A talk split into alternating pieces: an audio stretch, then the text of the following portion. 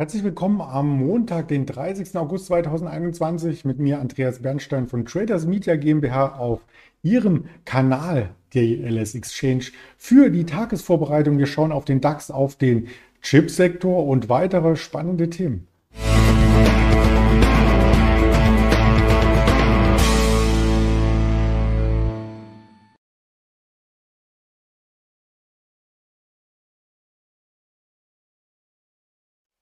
Das Ganze möchte ich natürlich nicht alleine vollziehen, sondern habe über den Handelstag hinweg Unterstützung vom Händler Andi gegen 11.30 Uhr auf diesem Kanal. Das ist hier bereits äh, vorskizziert und fest eingeplant. Also bleiben Sie gerne dem Kanal treu. Abonnieren Sie den Kanal und schauen Sie mit uns gemeinsam auf das Marktgeschehen im Handelsverlauf. Und das bedingt natürlich, dass wir Montagmorgen erst einmal schauen, was ist am letzten Handelstag geschehen. Der letzte Handelstag war eben der Freitag. Und am Freitag gab es eine Art Wochenreversal. Wir haben es geschafft, die Woche im Plus zu beenden. Und ja, damit haben wir es den anderen internationalen Indizes gleichgetan, die alle große Indizes waren im Plus. Wir hatten am Samstag darüber mit den Fight gesprochen, im Wochenendgespräch auch hier noch einmal als Aufzeichnung zu sehen und sehen hier im Chartbild, dass es bis 15.855,5, sogar bis zur 60 oder 61 um 22 Uhr nach oben ging und damit haben wir ja die 15.800 nicht nur intraday übersprungen, sondern sogar auch per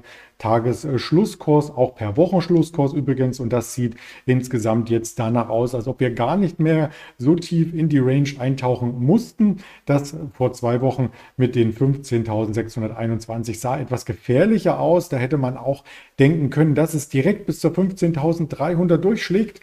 Aber ist nicht so gekommen. Die Marktteilnehmer, die hier aufsteigende Kurse setzen, die wurden quasi belohnt dafür, dass sie auch immer wieder an schwächeren Tagen zugreifen und den Markt quasi nach oben halten oder nach oben kaufen. Das war in der Woche zuvor auch Donnerstag, Freitag geschehen, auch in der vergangenen Woche Donnerstag, Freitag eher die stärkeren ähm, Tage, die dann eben das Minus äh, vom Mittwoch wieder ausbügeln dann oder zum Donnerstagmorgen das Minus, das Gap auch schließen lassen. Das wurde nämlich sehr, sehr genau geschlossen am Freitag, aber das ist dann ganz tief massive Charttechnik, die wir an anderer Stelle sehr, sehr gerne hier nochmal ausbauen können. Wie sieht das Ganze am Montagmorgen aus? Wir haben wenig Bewegung in der Vorbörse. Wir notieren aktuell 15.855. Hatte ich eben mit einem Auge gesehen, 862 schon vorhin mit dem anderen Auge vor 8 Uhr.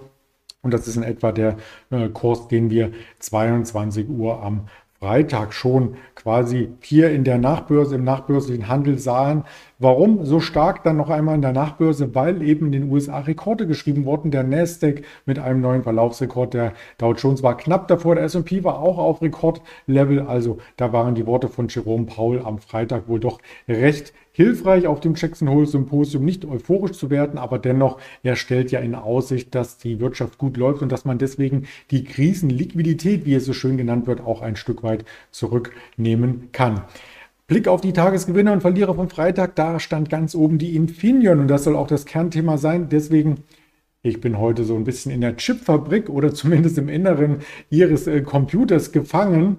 Ja, also minimiert und schaue von innen, winke von innen, was es hier zu sehen gibt. Ganz schön warm hier. Die ganzen Chips müssen auch gekühlt werden. Auf jeden Fall ist das das Kernthema, was wir uns genauer anschauen möchten. Die Infineon, wie gesagt, Tagesgewinner am Freitag und es gibt Perspektiven beim Chiphersteller, denn die Chips werden von der Automobilindustrie und anderen Industriezweigen sehr stark nachgefragt. Das wissen wir. Da gibt es sogar solche Engpässe bei der Lieferung, dass die Automobilhersteller ihre Produktion in mehreren Standorten stoppen müssen. Auch das wissen wir. Aber wie sieht es denn beim Chiphersteller selbst aus? Und da hat der Infineon-Chef, der Reinhard Bloss, ähm, vorsichtigen Optimismus verbreitet. Die Nachfrage nach den Chips dürfte weiter stark bleiben. Also da sind wir uns alle einig. Da sagt er wahrscheinlich auch nichts Neues.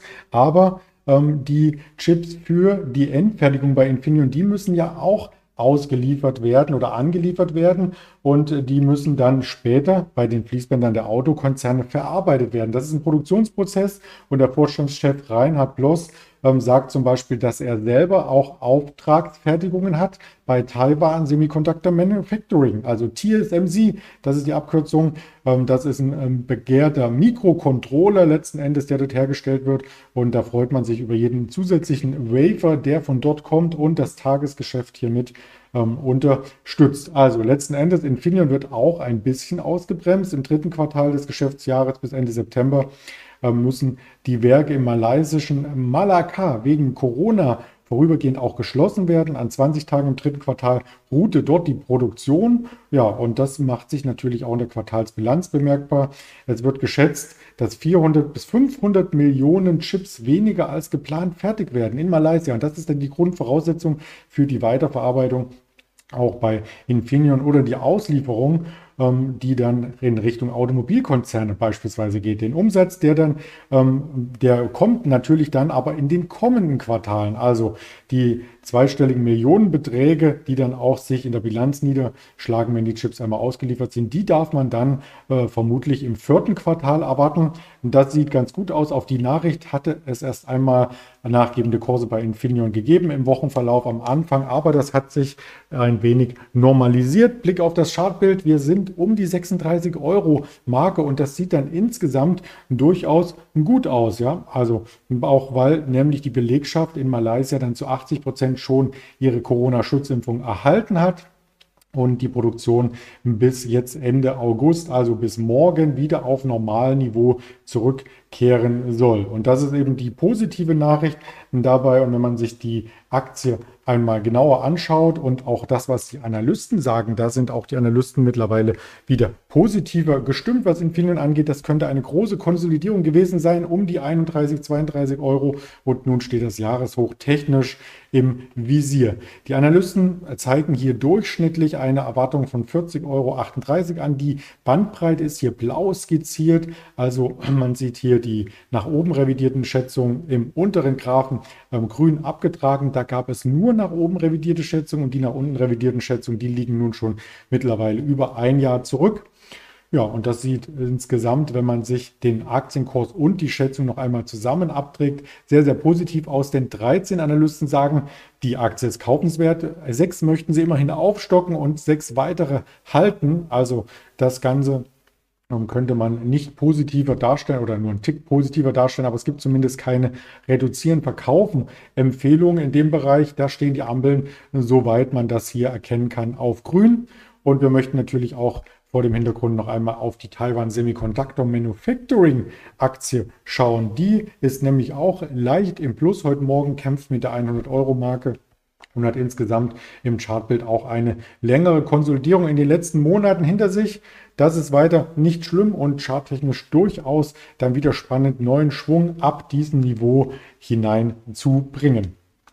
Nicht zu vergleichen natürlich mit Nvidia, die schwingt weiter. Da hatten wir auch am Freitag wieder ein neues Allzeithoch gesehen und da möchte ich auf das Video in der Vorwoche verweisen, wo ich Nvidia und die neuen Grafikprozessoren einmal ausführlich dargestellt hatte. Also gern im im entsprechenden Verlauf in der Playlist nachsehen. Das war auch ein Livestream in der vergangenen Woche hier für die LS Exchange.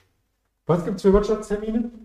Die sind heute klar strukturiert. 11 Uhr aus der EU das Industrievertrauen, Verbrauchervertrauen, Geschäftsklimaindex und die Stimmung im Dienstleistungssektor das dürfte ganz spannend sein, weil die Stimmung im Dienstleistungssektor höher erwartet wird, aber das Industrievertrauen geringer. Also trägt die Wirtschaft oder wird die Wirtschaft vom Dienstleistungssektor getragen? Das ist die große Frage, die wir uns hier stellen. Und 14 Uhr gibt es dann einen Blick auf die Inflation aus Deutschland mit den Verbraucherpreisen, Verbraucherpreisindex, den harmonisierten Verbraucherpreisen und 16.30 Uhr noch einmal den Dallas Fed Herstellungsindex. Daten aus den USA sind sonst nicht zu erwarten, also eher ein ruhiger Wochenstart. Dennoch, wir informieren Sie auf den Kanälen der LS Exchange, YouTube, Twitter, Instagram, Facebook und die Hörvarianten Spotify, Deezer und Apple Podcasts sind auch bereit.